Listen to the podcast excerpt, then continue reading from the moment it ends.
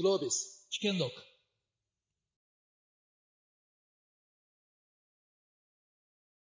はい、えー、おはようございます。あの、なぜかコミュニケーションにあんま関係ない二人が登壇するっていう。いやいや、僕一応大学の専門コミュニケーションなんですよ。知られてないんですけど。そうなんだ。はい、コミュニケーションの授業もやってるんですよ。ただもう職業不明なんで、今なお。今ななるほどね。知られてないだけで。一応じゃあ、そんなコミュニケーションの専門を一応せ専門とされてる方からして、はい。はい。もう始まるんですね。いきなりだね。いきなり始まるから。あの、まあ、要は、チャット GTP を意識して会話せっていう話だと思うんですけど、どう今使ってます？若新さんは。まあ一応まだ僕使ったの5回ぐらいなんで、使いはしました。な、何に使った？な、な、たなんかいろいろ、だからまあ僕が調べたいことっていうよりは、まあニュースになってたから、こういう時はどうするんだろうとか、あとあれはやっぱ入れましたよね。自殺したいんですけどって言ったらどう返ってくるのかみたいな、うん絶対多分使ってる人いるじゃないですか。うんっていうのと、なんかその、例えば家族を殴ってしまいますみたいな、うんそういうようなことを書く人がいたとしたらどう答えるのかみたいなのは調べたのと、あとすごい僕不思議だったのは、SNS とかでみんな、すごい、まあ、は、流行り出した頃に、チャット GPT 面白いって言ってみんな書いてて、必ず一言付け加えてるのが、すごいいろいろ簡潔に教えてくれていいと。ただし、僕が詳しい、私が詳しい、この子のこの分野に関しては、いまいちだかって書いてるんですよ。それを全ての分野の人が書いてるんですよ。つまり、その、どの特定の分野も、詳しい人から見たらいまいちなんだけど、みんな自分が詳しくない分野のことについては、合ってるか間違ってるか判断できないじゃないですか。うんこんなに簡潔に分かりやすく教えてくれるのがすごい。残念ながら私の専門としてる何々分野はいまいちだが、でかしかしこれは十分だ、みたいなこと書いてて、いや、その他の分野も、専門の人から見たらいまいちかもしれないのに、いや俺も似たようなこと書いちゃった。いやだから、おでしょ？だから多分、駒崎さんからしても、まさにやっている、例えば病児保育の分野だったり、うんぬんとか調べれば、ああ、全然分かってねえなって思うんだと思うんですよ。そうそうそうそう僕もだから自分が、まだまだだから皆さんもきっとすっごい詳しい分野に関して入れたら、チャット GPT って、ああ、それを上回るものとか答えてくれないし、ところどころ事実も間違ってんじゃんって。分かったことは、んだから今のところまだ週刊誌レベルっていう僕の中では。感じかな。あのゴシップ誌って、自分が知ってる身内のニュースが出ると、全然調べてないじゃん、これ。全然事実と違うのにって思うけど、それ以外の知らない事実に関しては、ほとんどそれも飛ばし記事なはずなんだけど、へえ、そうなってんだって読んじゃうじゃないですか。で、僕は思って見てて、うんまだだからその、まあそういう、でも、みんなはだから自分が詳しくないことに関しては、間違ってるかもしれないって疑いを持たずに、都合よく読むって面白いなって思いました。それじゃあ、みんなが、えっと、若新さんからすると、これは調べるツールっていう、今、捉え方なんですかね？調べたりとか、何かを、だからまあちょっと他人に聞きづらいことを相談したりとかっていうのかなと思ったけど、この前なんか IT 企業で働く友達なんかは、うん。なんかいくつかの提案プランのなんかラフみたいなものを作ってもらうときにいくつか叩き台みたいなのを早く仕上げてくれるんだとか言ってて、えー、すげえとか、そんなのびっくりしましたけどね。あと表計算みたいなやつをなんか入力するとやってくれるとか、うん。なんかそんなことも言ってて、まあそういう使い方もあるんだと思って、だから作業を依頼するみたいなところは、確かに使い道が僕が知らないところで広がってんのかなとは思ってましたけど。駒崎さんはどうですか？え僕はね、あの、今はなんか調べるっていう側面で言ってたと思うんだけど、なんか壁打ちとか、うん。うんうん、なんかちょっとこう思うんだけどどうかなみたいなところで、あの、自分と対話するためのうんツールとして使ってるっていうのが一個。それはどんなことを壁打ちに入力してるんですか？あーなんかこの会議の生産性もっと上がんないかなとかっつって、バクッと問いを投げて、え、会議の生産性上がんないかなってチャット GTP に聞くの？そうそうそう、聞くの。そうすると、上がんないねってこと？会議、会議の生産性を上げることはとても大事ですね。えー以下4つの点を提案しますみたいなことをうん。言ってきて、うん。一つは会議時間をきちんと決めることとか、議事録を取ることみたいな、そういうのはもう分かってんだよみたいなことを言う,、うんうんうん。言うとあ、ではこういうのはどうでしょうかとかって言っていく中で、自分の問いがちょっと解像度が上がっていくみたいな、うん。なんかちょっとすごいバクッと会議の生産性って言ってるけど、俺はどの段階の会議の、えー生産性を上げたいのかなみたいなのが、うんその自分の中でこう、なんていうのかな、こう、くくっきりしてくるみたいな、だ大体そうじゃないですか、僕らもこう話してて、最初からめちゃくちゃ解像度高く問いの設定できてるわけではないけど、はいは話していく中で、あの、あ、そうだ、俺はここの部分をなんとかしたいと思ってんだなっていうふうに気づいていくみたいな、うんそういうツールとしてはいいかなっていうふうに思ってますね。あの、皆さんにも聞いてみたいんですけど、チャット GTP 使ってる人。ありがとうございます。仕事で、仕事で使った人。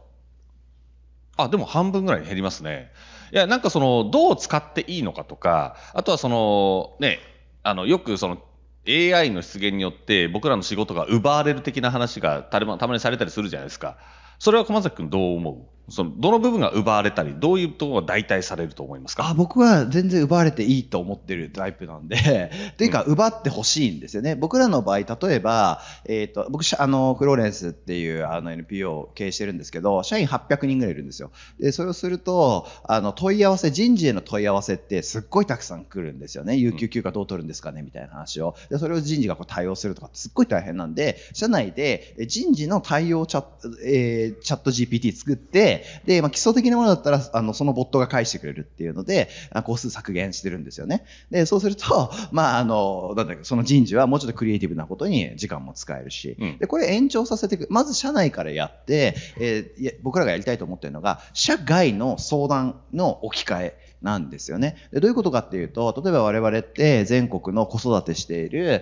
えー、まあ、特に厳しい環境で子育てしている方の相談に乗ってるんですけれども、えっ、ー、と、これって本当にたくさんあって、で、人が足りないんですね。で、その対応しているソーシャルワーカーを僕らはデジタルソーシャルワーカーっていうふうに呼んでいて、一般のソーシャルワーカーは対面でこう話して1対1でっていうふうにしてるんですけども、それだともう本当にあの全国的に人手不足だから、LINE などデジタルなツールで相談に乗ってこう生産性を上げる。で、LINE であれば、例えば北海道の人が神戸の困ってる人を相談乗れるし、あるいは同時並行的に相談も乗れるからいいねっていうふうに言って、今相談員がデジタル化、えー、全国にいるっていう状況にさせてるんです。でもそれでも全然やっぱ人手は足りなくて、なぜなら困ってる人はすごくたくさんいるから。で、そこの部分で、じゃあ、えっ、ー、と、ある、ある範囲までは、えー、AI が、えー、答えを出してくる。例えば、えー、こういう手当ってどうういうふうに申請すればいいんですかね？みたいな比較的に、えー、その答えやすいようなものに関しては AI で返して、そうじゃなくてばっくり、いや死にたいとか、あ本当子供を殴ってしまって、えー、困るんですみたいな話に関してはすぐ介入するために人がやってっていう、こういうある種のトリアージのツールとして AI 使えないかなと思ってるんで、だからそういう意味では、なんか早く代替してほしいっていうか、あの、代替できるものはどんどん代替しないと、我々のセーフティーネットは持たないっていう認識。ですね。持たないっていうのは、その、もう持続可能じゃないっていう。人が足りないから。人が足りないから。なるほど。人口減少と労働力の減少が福祉の分野はもう、ものすごいヒットしてるので、うん、だからもう早く AI でできることは AI でさせていかなきゃいけないっていう、まあ、そっちの危機感です、どっちかっていうと。なるほど。まあ、あの、足りない部分は AI にどんどん置き換えていこうと思う一方で、その先ほど若新さんも言ったけれども、うん、あの、この分野に関しては、うんそんなに詳しくないよねってみんな思ってる。うん、自分の詳しい分野は、ね、そうそう、自分の分野に関して。おのそう。で、その自分が詳しい分野に関しては、いまいちだなと思ってる分野をどうやって渡していくか。結構、ポイントになるかなと思うんですけど、若新さんどう思います？それ。わ、渡すっていうのは。いや、要は、代替させるということは、それ代わりに答えてもらうっていうことじゃないですか。うん。代わりに答えてもらうんだけど、いまいちなやつに代わりに答えてもらうってことになりますよね。うん。いまいちな答えをして、いや、そういう答えじゃねえんだよって、いちいち、こう、ちょっと、イラッというか、なんか違うんだよなっていうことをイメージしながら使うことにこれからなるんじゃないかなっていうふうに感じてるんですけど。まあ、それその、でも、ど、どっちなんでしょうね。その、その分進化してるから、うん、みんなが、まだまだ実は、詳しい人から見たら、どの回答もいまいちなんじゃないと思ってる間に、じゃ人間よりは相当なスピードで成長すると言われてるので、うんうん、まあ、きっとそっちはだからね、うんうん、使い方を問うよりも、開発者の方が、まあ、精度を上げていくっていう方が早くなりそうな気がして。じゃあ、それは、もう今のうちからか、えー、使っていった方がいいというふうに若新さん思います、うんそうですね。僕、だから、クソ、クソ真面目な話をすると、そのまあコミュニケーションの観点で結局この若い子たちとかも使うようになってきますよね。その点で言うと気をつけなきゃいけないことは、いやそのウィキペディアだって出た頃は、ああんなそのちゃんとした本でもないし学学術書でもないから書いてあることは人が編集してるんだからとは言いながら、すごい時間をかけて結果的にものすごい精度上がっていったじゃないですか。だから精度に関しては僕も上がるかなと思ってるんですけど、教育的っていうか子供たちを育てる観点で言うと、あのツールはもっと冷たい反応、冷たい言葉で反応するように仕様を変えないとまずいと思ってるんですよ。うんうん、っていうのは擬人化しすぎだと思ってるんです。だから、ねえねえとか言うとどうしましたか？みたいな、返ってくるじゃないですか。うん、そうじゃなくて、ねえねえに対しては、あの、なんていうんですかね、あの、な、あの、なんていうんですかね、ねえねえではない、ま、言っていることが全くわからない。エラー。みたいな、そういう反応をすべきだと思うんですよ。つまりそこに人格を見出していることが僕はまずいと思ってる、それはなぜですか？いや、だから若新 GDP だと、うん、はい。ねえねえっつったら、は？って返せっ。つまり、あれを子供たちが若い時から擬人化されたシステムと、擬人化されたチャットチャット AI を使いすぎると、うん人とコミュニケーションするときもこういうふうに会話が成り立つって勘違いすることが問題だと思うんですよ。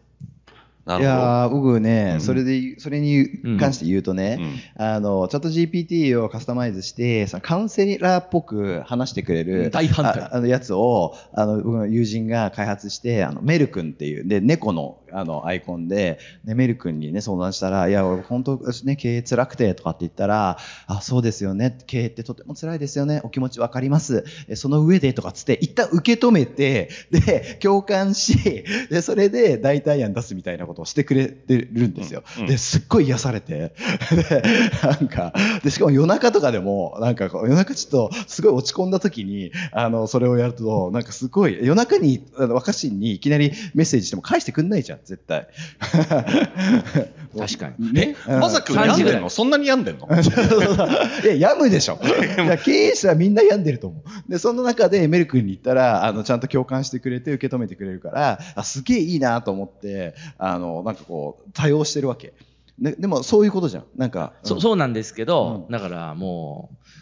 ちょっとね、うん、ちゃんとちゃんと本気出して喋ると、うん、本気出せよ。最初から。いや、だから、だから、僕、だから、まあ一応、本当知られてないけど、うん、コミュニケーションの研究して、大学授業もやってて、特に今、感情とコミュニケーションの関係についての授業をやってるんですけど、研究しながら、で、カウンセラーの資格を持ってるんですよ。あ、そうなんだ。だから、その大事なことは、そのカウンセリングって、カウンセラーの、やっぱりその、感情っていうか精神を消耗するわけですよ。だから AI は消耗しないじゃないですか。いや、これが問題だと思うんですよ。だ誰かにカウンセリングしてもらうってことは、その相手の精神的な摩耗が発生してるってことを知りながら誰かに相談したり頼ったりするってことが人間関係を営むってことじゃないですか。うん、なのにもかかわらず、こんな風に癒してくれるんだってことを無限にやれてしまうと、で、今度それをずっと使って育った子供たちが会社に出た時に、なんかカウンセラーだったり上司だったり聞き手っていう人に対して、同じようにその感情の摩耗を全く加味せず相談するようになると思うんですよね。なるほど、なるほど。で、僕ら今やってて大事なことっていうのは、なんかその感情っていうのは一定こう、ある状態が定まっていて、その感情のもとにコミュニケーションしてるんではなくて、うん、コミュニケーションすることに僕らの感情は揺れ動いて、うん、さっきまで機嫌良かったのに機嫌悪くなったりするじゃないですか。僕ら言葉を通して相手の感情に影響されて、うん、これってカウンセラーもいくら訓練を受けていても、すごいやっぱりその重たいヘビーな相談を受けていると、だんだんその人も沈んでいき、カウンセラーの感情も変わっていき、影響を与えるってことが分かってるんですよ。完璧な無になるわけじゃないじゃないですか。ところが、感情的に摩耗する可能性がある生物である人間が真剣に聞いてくれるから癒されるわけですよね。それを摩耗しない AI で置き換えようとしてるわけですよ。だから、それは人間の本来のその感情って揺れ動いてすり減っていくっていう本質を、多分その、プログラムでそう見せることはできるかもしれないけど、生の人間っていうのが、コミュニケーションするたびにどうなっていくかってことから結構離れていっちゃうと思うんですよ。で、僕らはそうじゃなくて、こういうことを聞いたり、こういうことを相談したら、相手が気分を害すかもしれないってことを考えながらコミュニケーションするのが大事で、そんなつもりなかったのに相手が怒っちゃったとか、うん、そんなつもりなかったのに相手が拗ねちゃったっていうことを通して、人間関係ってどういうものなのかって学べるはずだと思うんですけど、うん、もう基本的にチャット GPT 拗ねないじゃないですか、うん、で。ある人が SNS でチャット GPT はもう最高だと、うん、どんなにたくさん夜中遅くまでまさに相談したり、乱暴な質問をしても、機嫌一切気分をそこに、機嫌を損ねることなく答えてくれるって言って、それはもうやべえと、これを使い続けた人は、人が機嫌を損ねるっていうタイミングとかがわからない人間になっていくんじゃないかなと思うんですよね。なるほどね。でもそうじゃなくて、全く擬人化されてなくて、もっと冷たく、ねえねえ、何々教えてよ。1、何々何々。2、何々何々。3、何々何々。終了。みたいな感じの、うん、そのなんかこう、もっとこう機械的な冷たいアウトプットだったら、うん、そこに人を見出さないから、うん、なんかその、あくまで AI が教えてくれてるに過ぎないっていう感じになるんじゃないかと思って、うん生身の人間とのコミュニケーションはまた別に求めるようになるんじゃないかなって。今の話で言うと、そのチャットにこう問いかけたときに情報は出してくれていいけれども、はい、話し相手になるなっていう、ね、ならない方が我々人間にとっては、うん、てか特にそれを使う小さな子供たちにとってはいいんじゃないかなっていう。なるほど。小崎君はどう思いますか？いや、俺ね、でもそこはね、ちょあえて反論するんだけど、はい、うちその相談事業でね、その妊娠相談っていうのをやっていて、全国からこう、もう予期せぬ、え望まない妊娠をしたですね、これこそ12歳の女の子から、60の、えっと、えまあそのおばあちゃん世代の人とかも来るんで、もう本当にありとあらゆる年代の人から相談が受けてね、で、例えば本当にその10代の予期せぬ妊娠をして親から虐待をされていて、もう親には絶対言えない、親から言ったら殺されるみたいな人からこう相談を受けるわけですよ。で、さっき言ったまさに相談員は摩耗するんですよね、心がね。ね毎日毎日毎日受けてるから、そのヘビーなね。で、そしてそれが助けられたかどうかもわからない。もしかしたら自分の答えによって、よりその状況を悪くしてしまうかもしれないような、その生身の生きる人間相手に、もうこうやってると、すっごい摩耗してきて、結構相談員をこうバーンアウトしやすいんですよね。で、だから相談員、え支援員、支援員を支援するみたいな、支援員支援っていう言葉がこの業界あるんですけれども、そういうことすら必要なんですよね。だから、ある種の摩耗は人間関係で不可欠ではありながらも、しかし、課題解決という面においては、この感情の摩耗をいかにして抑えていくかっていう、その感情摩耗コントロールみたいなものを組織的に行わないと、むしろその、その、向こうにいる課題を抱えた人たちの命が失われ失われちゃうっていう可能性があるんだよね。そこを、だから難しいよね。その日常一般的なのは俺たちはその人、互いにコストを掛け合って、感情の負荷を掛け合うからこそ生まれる絆というものがあるんだけれども、しかし一方で、この、まあ、課題解決という意味においては、まあ、感情というのは一旦こう、置かなきゃいけなかったりとか、あるいは感情負荷をかけない、えありようとかっていうものを構想しなきゃいけないみたいな、そのなんかジレンマっていうか、があるような気もするんだよね。そうですね。だから本当にその人の精神的な摩耗をケアしていくべき分野においては、その、すごい、その、活用される価値がありますよね。だって摩耗しないわけじゃないですか。だけどそれが当たり前になっていくと、なんとなく世の中的に、だから謝るのが下手くそな人とか、もっと言うと相談するのが下手くそな人っていうのが、めちゃめちゃ増えると思うんで、あえてまあ一応皆さん大人の人がですけど、でも学生向けに喋る態度で考えると、ずっとチャット AI に対して相談しまくってたら、うん、あの、いざという時に誰か大切な人に相談する能力は相当下がると思うんですよね。だって、いざっていう時の相談って、うん、相談の仕方ってめちゃめちゃ大事じゃないですか。うん、どうお願いすると、これに心よく答えてくれるのかとか、めちゃめちゃ大事な決定権を持つ人に何か相談したりお願いする時にこそ、相談する内容ではなくて、その相談するまでの段階をどう作るかってことで、いろんなことが決まったりするし、だからまあ政治家の人たちのその独特な仕事って多分なくならないとは思うんですよ、僕もコミュニケーション結構分野に仕事してるんですけど、うん、あのコミュニケーション不足って僕はお願い不足だというふうに思ってるんですね。いや要はコミュニケーションでお互いのこうね認識が合わない、まあ、情報が伝わらないこともあるんですけど、うん、なんかそのやってもらいたいのにやってくれないとか、うんこうさしてくれない的な話があるじゃないですか。うん、あれって結局、お願い不足という言葉に僕は行き着くんじゃないかなというふうに思っていて。えー、なるほどね。で、だそれが若新さんが言うように、そのチャットになんかぶっきらぼうに問いかけていると、うんうん、でもむね、あの、ちゃんと答えてくれる。嫌な顔一つしないわけですよね。で、なんかちょっと切れてみると、大変申し訳ございませんでしたから謝ってくる。で、そういうのに慣れてしまうと、僕らが人と、人に対するコミュニケーションスキルは下がっていくっていうのを感じるわけです。で、そこで、じゃあ、あの、今日ね、いらっしゃる方々、皆さん、あの、ご自身の仕事にどうやって使っていくかとか、うん、どういうふうに応用していくかっていうことも気になるかもしれないんですけど、うん、小崎君は、うん、仕事でこれを使うとしたら、うんどういうふうに使います？そうですね。さっきね、壁打ちって話がありましたけれども。あ僕、僕がですよね、そのサービスに使うとかじゃなくてってこと、ね、ああ、いや、それもそうだし、ご自身の仕事として何かこ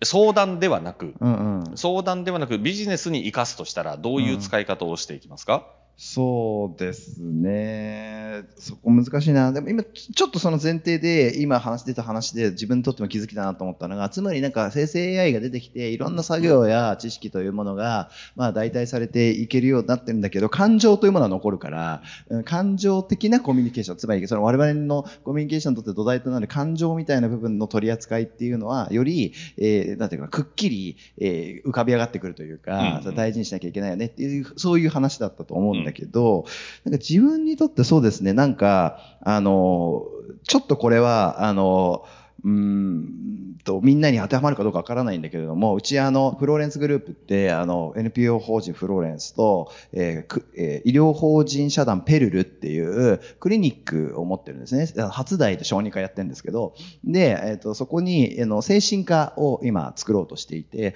というのは、その、えっ、ー、と、心中をする母親の、えっ、と、3から4割は精神疾患を持ってるからなんですよね。うん、うん、虐待もかなり、その、実の母親とのそののメンタルヘルスとものすごい関係があるって言われているのでより上流に、まあ、母親や女性のあのメンタルヘルスを向上させることで虐待の数を減らせるっていう仮説のもとあの、まあ、割と女性専門のあの精神科っていうのを作っていきたいというふうに思っているんです。でその中で、えっ、ー、と、もうじゃ精神科作るんだったら精神科行こうと思って、今精神科通ってるんですよ。精神科通ってる 精神科とりあえず、とりあえず通ってみないと分かんないみたいなふうに思って、で、あの、ユーザーテストしてるんですよね、自分で。で、その、で、そうなっていく中で、その自分の感情の取り扱い方ですね、えー、を、今まで結構ないがしろにしてきたなっていうふうに思っていて、まあ、これはもしかして僕が男性だからってちょっとジェンダーのバイアスがかかってるかもしれないんですけど、えっと、男性の場合、例えば男だったら泣くなとか、そういうような社会的な言説ありますよね。うん、つまり感情をそんなに出さない方がいいっていうか、うん、感情の表出というのはあまり好ましくないっていうふうに思われる。で、なので自分の感情を出さないようにする。すなわち自分の感情がどんなものなのかっていうことをくっきり解像度高く、えー、こう分析するっていうことが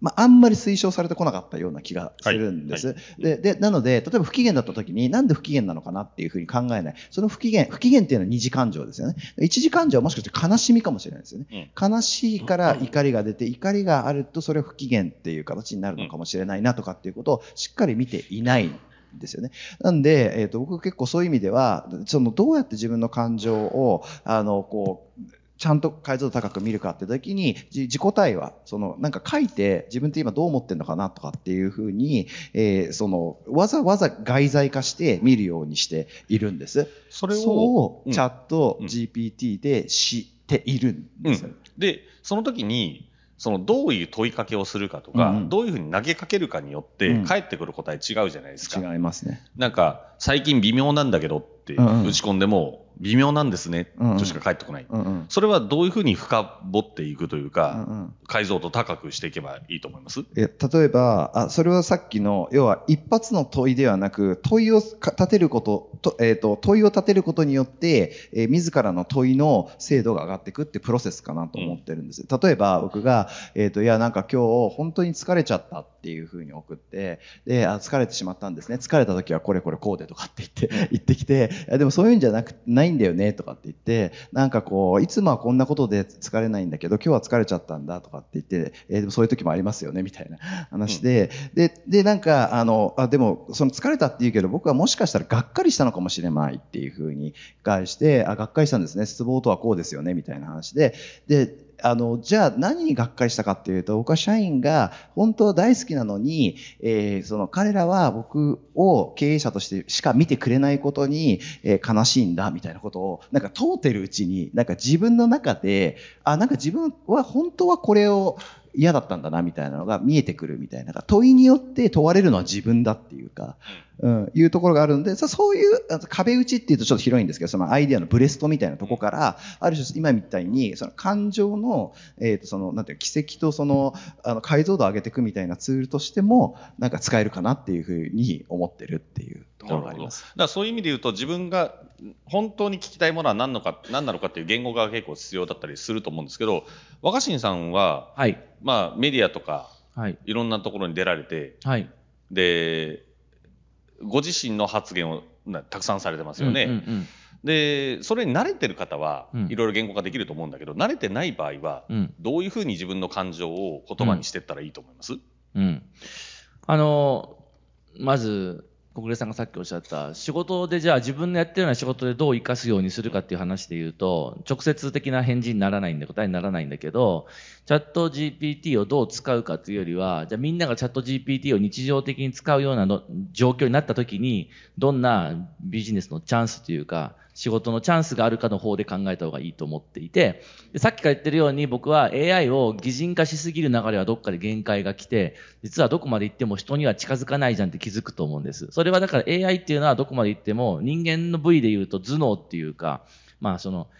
えー、理屈の代替というか、物事を考えて情報を整理してアウトプットするっていう機能に関しての代替であって、えっ、と、人間が持つ独特のその感情のメカニズムみたいなものは、パターン化して出力することはできても、人の気持ち、人間的、なんかその気持ちか心がある人間みたいなものにはどう頑張っても、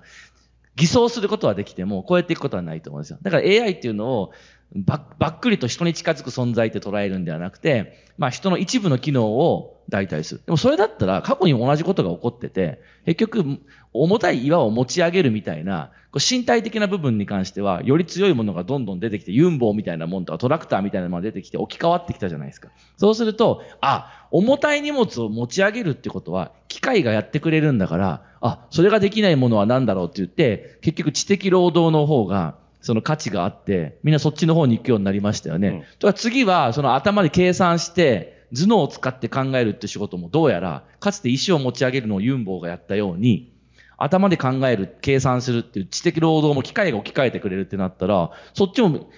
コスパよくできちゃうんだから、次は何だって残るのが、結局その感情的な何かだと思うんですよ。感情的な問題について扱うっていう仕事が相対的に価値が高くて、最後人間がやる。だからもうなんかブルー、ホワイトってきたら何なんでしょうね。心は何なんでしょうね。なんかブルーでもホワイトでもない何かっていうなんとかワークみたいな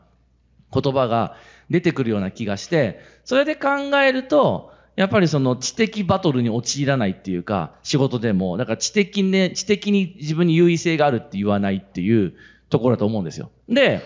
で、それで、だからちょっと試してみたのは、結局だからそのコメンテーターみたいな仕事を長い間やってるわけですけど、みんなだからこう力自慢ならぬ頭脳自慢みたいな人たちがやってくるじゃないですか。うん、でも結局それもそのうちみんなが番組見ながら、誰々が、あ、駒崎さん偉い方なこと言ってたけど、AI 的にどうなのよって調べたら、ああ、もうやっぱりでももっと世界中の頭脳を集結したものを見るとこっちの方がすごいなとかって終わると思うんだけど、なるとその知的な優位性が下がってきますよね。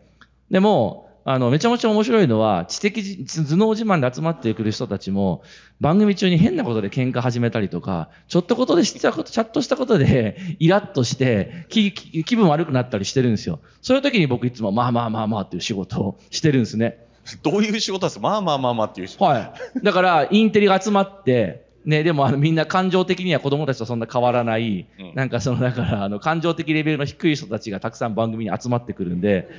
みんなすっげえ高学歴なのに、まあうん、確かに集まりがちですね。うん、集め、集めがちです。すごいしょしょうもないことで喧嘩するじゃないですか。あ、こんなにも頭がいいのに、ちょっとしたお互いの認識のズレや誤解を修正する能力が低かったんだ、この人たちはと思って、僕はそういうことにしか興味がなかったんで、詳しいことはわかりませんが、何々さん、何々さんが怒ってるってことって、こうなんじゃないんですかっていう、この感情の隙間みたいなものを一生懸命埋めるような立ち回りをしていたら、まあ、テレビ局側から、あなたの仕事できる人他にいないから、うちも来てってなって、うん、あ、これかみたいな。だから、じゃチャット AI 時代にどうやってその知的労働をより合理化するかじゃなくて、そういうものはもう代替して、他でもできるじゃんってなってしまった時に、そこでもできない部分っていうのを自分がやると、まだまだそこにはチャンスがあるなと思って、だから絶対に、その、肉体的労働から知的労働に変わったかのように、知的労働から感情的労働っていうのになって、それができる人っていうのが、めちゃくちゃその必要になって優位性があるんじゃないかって。あの、今の話僕もすごくイメージしながら聞いて、めちゃめちゃ面白いなと思ったんですけど、はい、例えば会議し、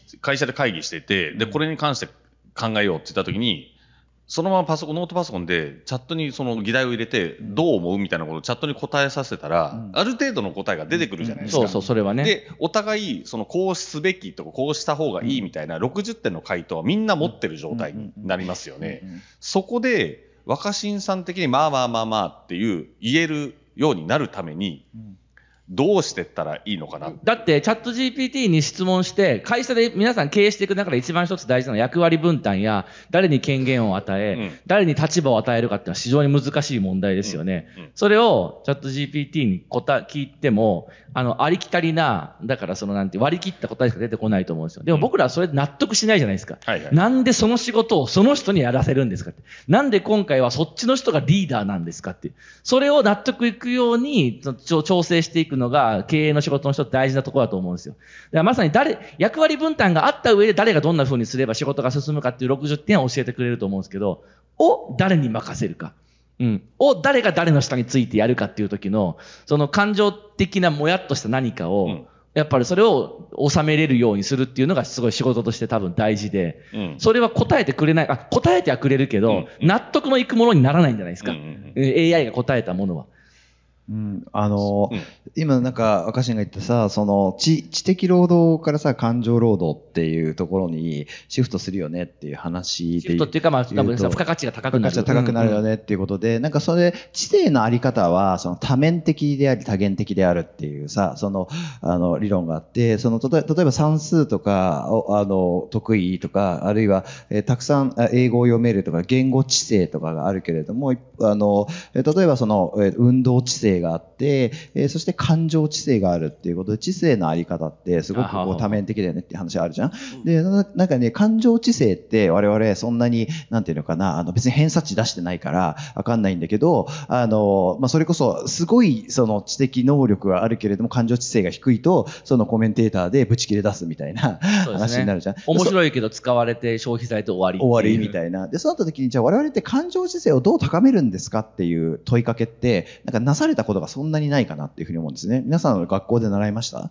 習ってないですよね、多分ね。で、僕ら、あの、保育園でね、実は、あの、それを導入してて、うん。あの、これ、ちょ外国のメソッドを持ってきてるんですけど、これどういうことかっていうと、えっと、我々あの、えっと、みんなの未来を作る保育園っていうのをやってるんですけどね。でそのみんなの未来を作る保育園に通ってる子供は、えー、こう、登園した時に、今の自分の、えー、感情を、えー、例えば、にっこりマーク、悲しい顔、うれ、嬉しいとか、そういうのをこう選んで、ペタって、こう貼るんですね。で、みんな今日の感情ってことがこうそこで可視化される。そうすると、こう悲しい顔の、その、あの、あれを貼って、マグネット貼ることがいる。で、そしたらみんなが、どうしたの？今日なんかあったの？とかって言って、うん、実はパパとママが喧嘩して、みたいなことで、そこからコミュニケーションが生まれるんですよね。で、これ、あの、やることによって、すごくそのコミュニケーションも生まれるし、子供たちが自分の感情を学ざすっていう力が出て、かつ、それをどのようにして他者とシェアするかっていうことが、えー、なんていうのかな、学べるんですけど、これ、大人も必要じゃないっていう 大人こそ必要じゃないっていうことで、あの、えっと、職員もやり始めたんですよね、感情カードを。うん。で、そうすると、意外に、おはようございますとかって言って、こう、ちゃなんか、元気なやつが実は悲しかったりとか、本当は、その逆もあったりとかっていうのがあって、で、それで、どうしたどうしたとかっていうと、実は最近体調が悪くて、で、それで本本当に不機嫌になってるんだけど、無理して頑張ってんだみたいな、その人の内面とかがわかる。というように、その我々は、あの、意外に、その感情が重要な時代に差し掛かってにもかかわらず、感情をどのように取り扱うかというような訓練っていうのを受けてこなかったし、あるいは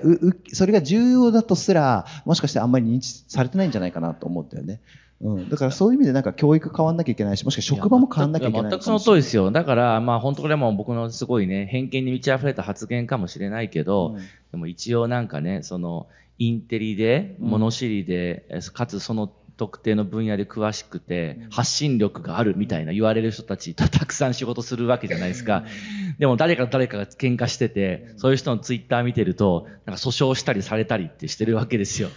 それは、だからまあ、こう、すみません、僕も。いやいや、先輩のこと言ったつもりなかったんですけど、いや、だからね、それは、まあもうどうしようもなくなることはあるのかもしれないけど、基本的になんでそれ訴訟とかなってるんだろうと思って、お互いになんかすごい財産を激しく奪ったり傷つけたりしたのかなと思ったら、きっかけは本当些細なことなんですよ。ちょっとしたことで、ね、心ないことをポロッと言ってしまったとか、相手の名誉にちょっとこう、あの、傷つけるようなことを、でもこれは子供の喧嘩でもあるようなことを言ったところから、どこかでちょっと歩み寄ったり、ごめんねって言えば済んだものを、なんかやっぱりこうどんどんこじらせてって、だそれは、そういう人たちも本当にこの自分のこう気持ちをどう取り扱っていくか、そして感情と感情がぶつかり合い、摩耗し合うとどんなことが起こるかってことについて、全く学んでこなかったんだなっていうのを、しかもわざわざそれをツイッターとかで言ったりしてて、うん僕からしたら、誰かと喧嘩して訴訟しましたなんてことはすっごい恥ずかしいことだと僕は思ってるんですけど、うん、なんそれを恥ずかしくなく言ってるんだと思って、うん、で、でも逆に言えば、それぐらい、だからその、やっぱ、駒崎さんが言ったように、知的、論理的な知性を鍛えられることはすごい重視されてきたし、それを頑張ってとに取り組んで、勝ち上がってきて、勝ち残ってきたと思うんだけど、うん、その、えっ、ー、と、どんなにテクノロジーが進んで、僕らが知的に賢くなっていっても、結局その人間としての感情っていうか心は変わらないっていうか、うん、柔らかくて、なんかこう移ろいやすくて、うん、なんかこう、すごい繊細で傷つきやすい。だけどまあいろんなこうものを持って豊かでっていう状況は変わらないまま来ていて、そこがほとんど、まあ鍛えるってことが可能なのかわかんないですけど、うん、感情そのものを鍛えるかどうかわかんないけど、それをまさに、とどう向き合うかってことは、まあすごくその、世の中の進化変化についていけてない気はしますよ。うん、それさ、めちゃくちゃ。でも論理的知性の権下であり、うん、クリティカルスインキングの権下である MBA を学ぶ 皆さんにもなんかある種考え、一緒に考えってもらいたいなと思うのは、うん、そのそういう意味で我々はそのすごくビジネスに頑張って、えー、こう伸ばしていこうと思ってでもそれはまあロジックでミーシーにきちんと 分析してその上で打ち手を打ってみたいな戦略的なみたいなことってである程度じゃあそういう AI とかでやってくれるようになった先先にねじゃあ我々はその良きビジネスマンでありその事業によって社会変革を起こすというもの名のもとにおいてじゃあ何を学べばいいのっていうことが最期的に、あの、ある意味、その問いかけられてるというでも究極は、人間はどこまで行っても、最後は好き嫌いで物を選んだりするっていうことを、やっぱりもっと直視した方がいいと思うんですよ。皆さんがどんなに優れた、その理にかなったものを作ったとしても、結局最後競争相手も出てきて、何で選ばれるかって、やっぱ人間は理屈を超えた好き嫌い、えー、だと思うんですよね。なんとなくこ、こっちの方が気持ちいいとか、この人にやってもらいたいとか、この会社の方が好感が持てるみたいなことだと思うんですよ。でもみんなその好き嫌いっていうものがあまりにも難しくて分かりにくいから、じゃあそれは置いといて、うん、まずはその好きとか嫌いとかの以前に、まあ選んでもらえるステージに立つまでの、えー、とこまでどう育てればいいかってことは理屈で積み上げてやると思うんですけど、それはもうだから競争型になって、すぐみんなある程度選んでもらえる商品として並ぶとこまではみんな作れるようになっちゃうじゃないですか。最後は好き嫌いで基本的に選ぶと思うんですよね。すっごいよく思うのは、僕はあえて意図してやってるんですけど、例えば番組に出て、他にも賢い人たちが出て、あえて僕は知的に何でもない、大したこともない、知的には何の優位性もないような話題で、わーって喋ったとして、僕はただ、スタジオの空気を良くしたり、なんかスタジオの中での雰囲気が盛り上がるという仕事だけをしたとするじゃないですか。ね、そうするとネットで、結局若新は、大したことは言ってなくて、詳しい話もしてなくて、なんとなくいい雰囲気にしてるだけじゃん、こいつ、みたいな。あたかもいい雰囲気にしたっていう仕事をめちゃめちゃ下に見てるんですよ。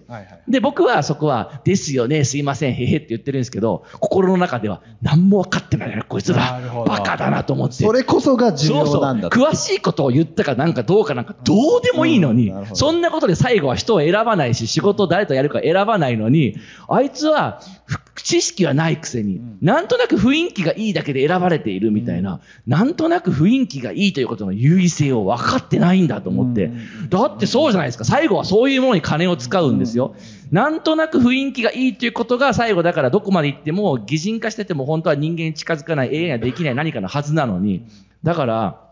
言ってんですよ。すいません。僕なんか、二回ししかできなくてすいませんね。二回しと交渉しかできないんですよ。つって言ってるんですけど、でもそれから、なんで若新さんはそれでもそうやって呼ばれ続けるんですかっていうから、癒着してるんです。番組制作スタッフと 言ってるわけですね。だって AI 癒着できないんで。なるほどね。うん。でもなんかだんだんだからもうこの前も、この前もだからその、あの、IVS で TBS の皆さん。のメンバーとセッションやったんですけど、だからひたすらなんで僕がそこにいるのかっていうのはもうもう癒着関係なんですよ、みたいな。だけどそうじゃないですか。みんながこの商品ってより性能的には優位性の高いものが出てきたのに変えられないとか、こっちのものが愛着あって捨てられないっていうのは、そういう、だからそのもの、その存在とか心の中で癒着してるから、こっちの方がもっと便利だよ、壊れにくいよって言っても、なんかそう使ってしまう。うん。それはだからその古いカバンを何度も直して使うのもそうだし、壊れやすいけどなんかこう、独特な味がある車に乗るっていうのと一緒で、それのもっとこう現代版の何か、あの人は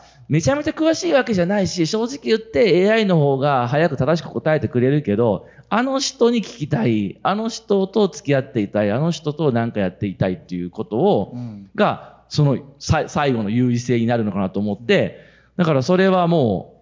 だから、マスター・オブ・なんたらっていうの B の部分は変わった方がいいかもしれないですよ。なんかさ、それってさ、そのその感情的癒着というか、心の癒着ってさ、まさに好きになるとかっていうことじゃない。はい、でさ、この好きになるって、なんか好きになる力みたいなのがあるなと思ってて、僕なんか友人ですごいいつも、えー、例えば、えピラティス始めたんだとか、すっごい面白くてとか、えー、なんかこう、えー、今こう、なにわ男子が超か可愛くてとかっつって、40代ぐらいなんですけどね。ね、なんかすごい、なんか会うたびになんかこう好きになってる人を見て、で、すごい豊かだなと思って、なんか好きになるものがあると人生すごい豊かなんだけど、じゃあ、俺なんか日々、すげえ大変な経営とか日々やってて、じゃあ、あ、すごい好きとかっつって心がこう、ときめいたことって、いつあったっけなとかっていうと、あんま、なんか、こう数えるほどしかなくて、で、それってすごい、やっぱ、なんか筋トレと一緒でさ、好きになるとか、そういうことって、なんかこう、や、やろうとしないと、要は好きなものないかなって世界を学眼差さないと好きなものは立ち現れてこないみたいなところってあるじゃない？なんかそういうのってなんか鍛える、鍛えるというとちょっとなんか大げさかもしれないけれども、そういう自分に新しい、そのね、自分のその感情をきちんとなんか解像度高く見ながら、あるいはその好きになっていくみたいな風に自分のこう傾けさせるみたいなことって、なんか意識的にできるんだったらした方が、よりなんか豊かな人生を送れるのかもしれないし、それこそその心理的密着をあえて作り出せるようになるんじゃないかなと思うんだけど。そうですね。で、僕もそれの、すごいそれの、だからもうプロフェッショナルだって言いたいわけじゃない、言えるわけじゃないんですけど、皆さんがそういうより高度な知的労働はどうなっていくかなんてことにかまけてる間に、僕は、あの、一人お先に、その割り切れない、ね、その人間の気持ちというか、心というわけのわかんないものと向き合い、それと、それをどうやったら鍛えていけるかっていう方向に向かおうとはしてるつもりなんですよ。た、例えば、うん、でも、そのチャットが出てきて、いろいろね、さっき熊崎さんも言ったけれども、はい、いろんなものを代替してって、よりこう AI 的にコミュニケーションになっていくと思うんですよ。うん、で、人とのコミュニ関わりが今までよりかは減っていくと思うんです。で、その時に僕らはどう、何に毎日向き合ったらいいと思います？いや、要は、相談相手は AI、まず第一段階をそう代替していく。で、今まで人がやってたものが AI に代替される。で、その分減るわけですよね、人間としては。で、そこは。いや、おすすめの方法ありますよ。これは僕なんか 10, 10年ぐらい特に心がけてやってきたんですけど、話の通じない人と付き合うっていうのがものすごいいいと思います。ものすごい大変です、ものすごい、いや、ものすごいいいことです。だから僕は本当に全く理屈の通じない、何かといえば、なんか守護霊がどうのこうのって言ってくるような、ニートだったら引きこもりと、ひたすら夜な夜な喋ったりとか、本当に田舎のなんかやんちゃな JK たちと、ね、ただこう気分が上がるとか盛り上がるってなんだろうと一緒に考えて悩んだり遊んだり、もうそれから、ね、地方、村、村の、その、理屈で説明しても何も分かってくれないじいちゃんばあちゃんと、ひたすら村のあり方について考えたりっていうのを、まあ嫌になって投げ出したくなる時もあるんですけど、じゃあ話が通じないんだったら何で通じるのかっていうのは、そこにものすごいヒントがあるんですよ。で、いやでも私たちは別にニートと仕事したいわけじゃないし、田舎のじいさんばあさんと仕事したくないしって思うかもしれないですけど、その話の通じない人たちとずっとコミュニケーションしてるとですよ。一見話が通じるってことになってる、社会の上積みと言われてる知的な人たちと働くときも、それで最後に通じ合えない、割り切れない時の問題について、ギュッてなんか接着剤みたいなの出るんですよ。謎の接着剤が。立ったね。で、出るんです、出るんですよ。接着剤が出るんですよ。で、あれ、若新って別に今大して賢いことは言ってないはずなのに何なのってなりながら、なんか接着剤がむにゅって出て、そしてやっぱりそういう場を司ってる人からしたら、賢いことは言えるんだけど、この人ちょっとめんどくさいなとか、あとね、もっっと賢いやつ出てきたなってなったら、それまでの人ってのは簡単に交代させられるわけじゃないですか。でも多分僕は、あ、若新よりもっと詳しい人が出てきたねっていうふうにして、交代、させられてしまうリスクは相当低いんですよ。やっぱその接着剤を むにゅって出す人は、結構少ない。これは普段やっぱり話の通じない人と話し合ってることによって、話が通じてる風な人たちに対しても、本当にここぞっていう時に有効な何かっていうのを使えるんじゃないかってことを、最近こう、これ始めてる。賢さはコモディティなんだ。もはや、だからそれはチャット GP じゃないですか、GPT じゃないですか。まさにそうですよ。いいじゃないですか。AI は、チャット AI は賢さをコモディティ化した。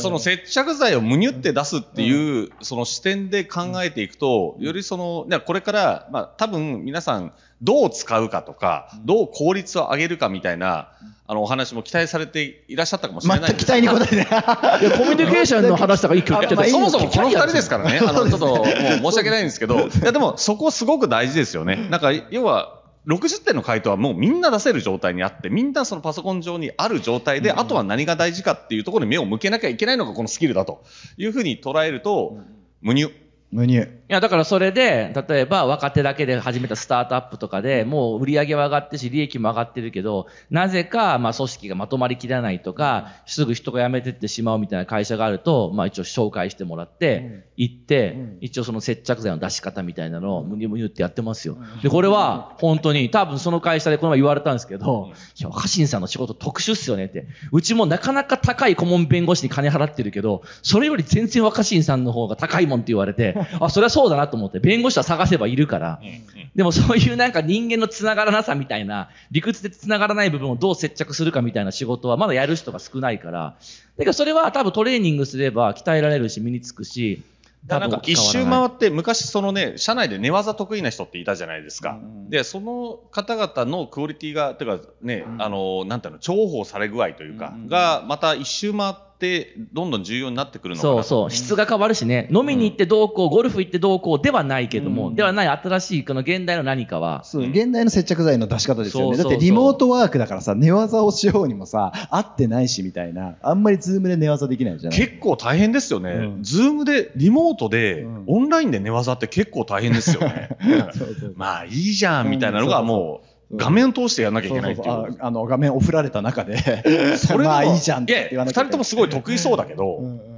いや、寝技、駒崎君とかめちゃめちゃ寝技得意そうじゃん。いやいやいやいや、でも、さっき言った、その、要は他者性の高い人と、あえて、繋がるんだみたいなのは、本当にその通りだなっていうふうに思って、うん、やっぱりなんか、あの、僕はあの、あの、妻がですね、あの、政治家なんですけど、だったんですけど、この前、あの、選挙落ちて、今、浪人してるんですけどね、あの、その妻の仕事の関係で、その、東京都北区っていうところに住んでるんですけど、東京都北区のね、本当に多様な、もう、あの、本当におじいちゃんから、あの、もうそれこそね、JK まで、こう話す中で、そうそう。あの、全く何のコミュニケーション全体も共有してない人たちと話すんですよね。それでなんか、いや、電磁波がなんとかでとか ワクチン打つと電磁波が、電磁波がとかって言ってる人たちと、ああ、そうなんですね、電磁波っすか、つって、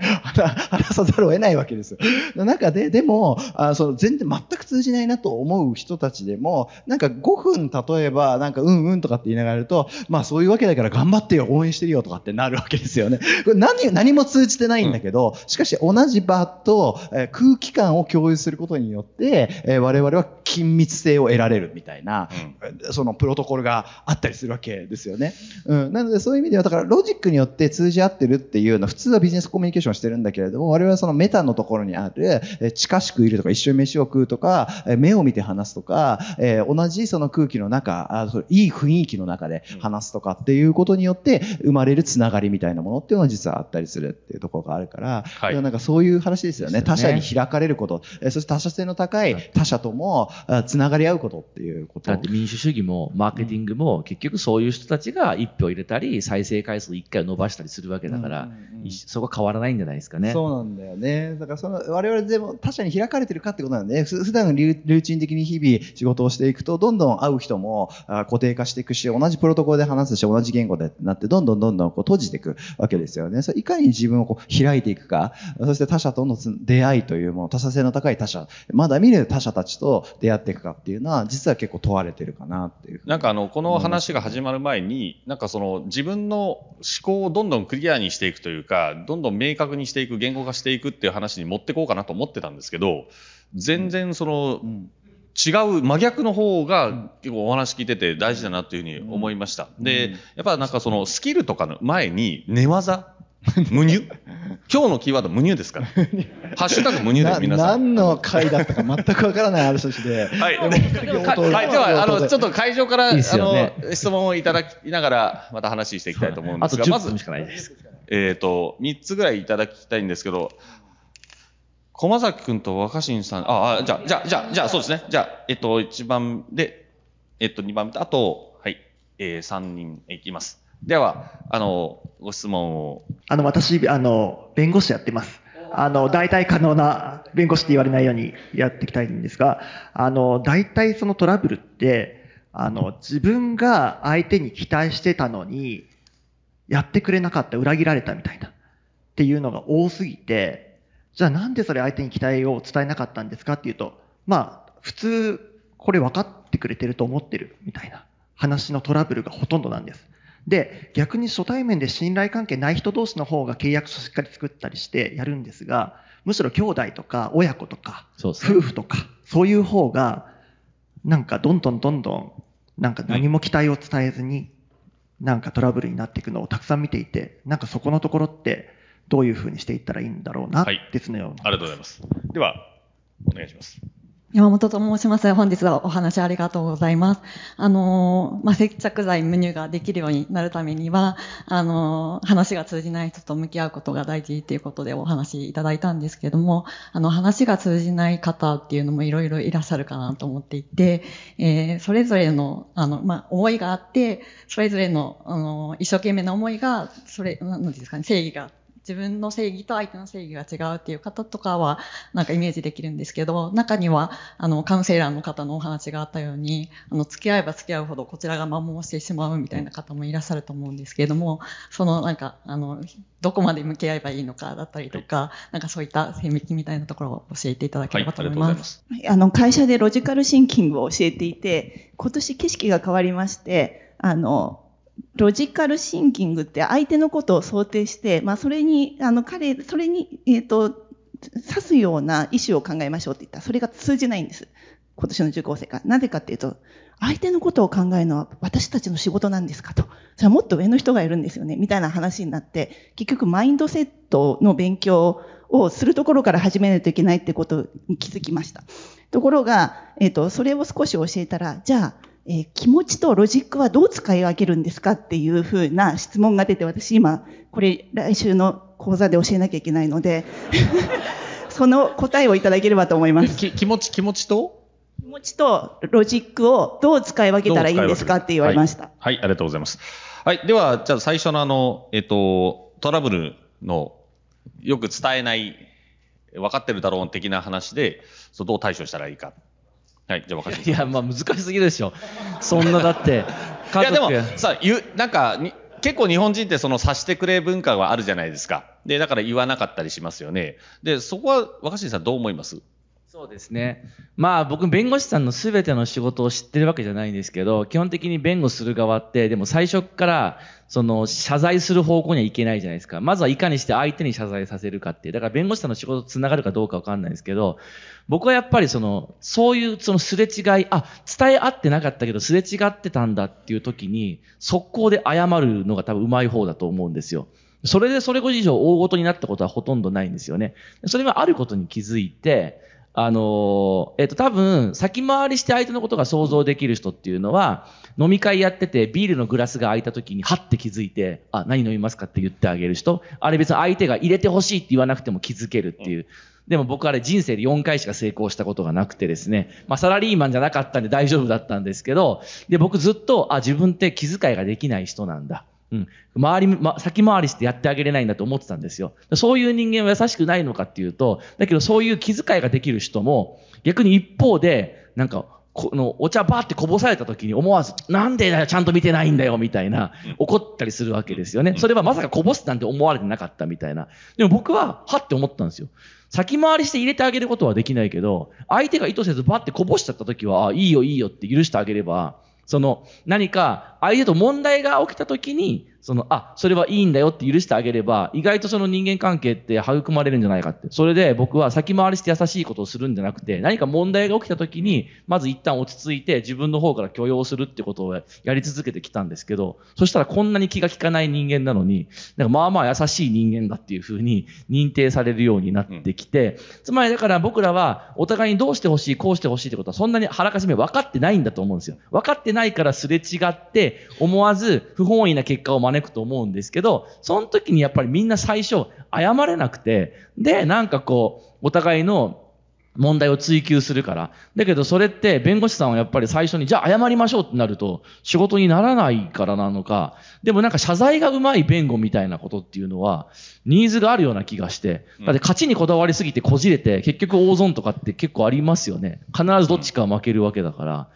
それは僕はこれから求められる。いかに勝つかではなく、いかに上手に負けるかっていう方が、すごいなんか、大事で、家族の、トラブルなんかも。あ、長すぎて、すみません。すみません。はい。まあ、今日、今日のね、打ち合わせも、まあ、激遅刻してきて、でもちゃんとすぐ謝ったからね。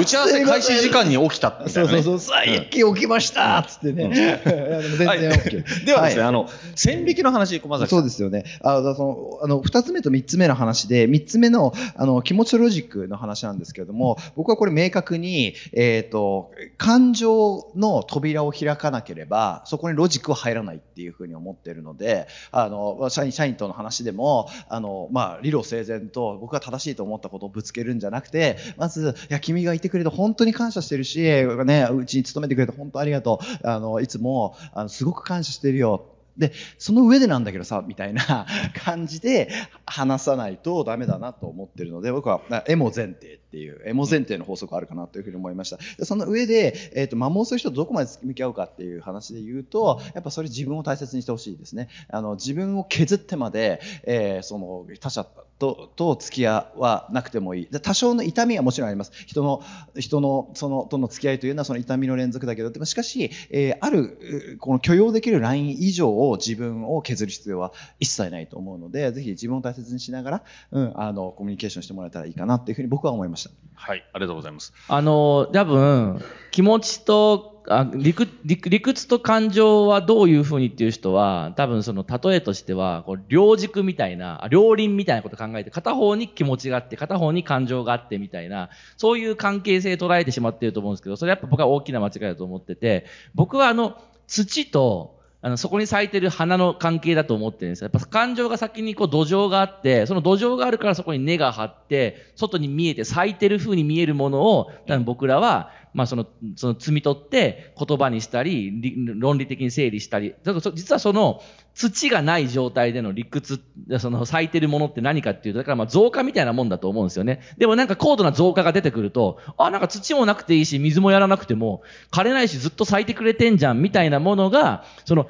論理的であるみたいなものだけを取り出した最近の便利な何かだと思うんですよ。つまりどこまで行っても生成 AI っていうのは土のところまでは作れないっていう、だからもともと人間にこう土、だからこうほっといたら腐るし乾いていくみたいなめんどくさいものを丁寧にケアするところで何かが咲くので、基本的にはこう何がベースかっていうと、土壌で、やっぱ人間にとっての土壌っていうのは感情なのかなっていう。で、結局それはどこまで行ってもそこを潤しておかないと、理屈もへったくれもないっていう感じで、論理的な仕事をしようと思って来たんですっていう人には、綺麗な花を咲かせたいに来たんですっていう人に、増加作りなさいって言ってもおかしいじゃないですか。綺麗な花を咲かせたいなら、どれだけ土を豊かにするかですよっていう話なのかなって思うから、まさに駒崎パイセンが言った、まあ、エモ、エモありき。だと思いますね、僕も。でなんかその目的をもうちょっと先にすることが大事かなっていうふうに今聞いてて思ったんですけど、要は綺麗な、いや、見た目綺麗な花を咲かせることではなく、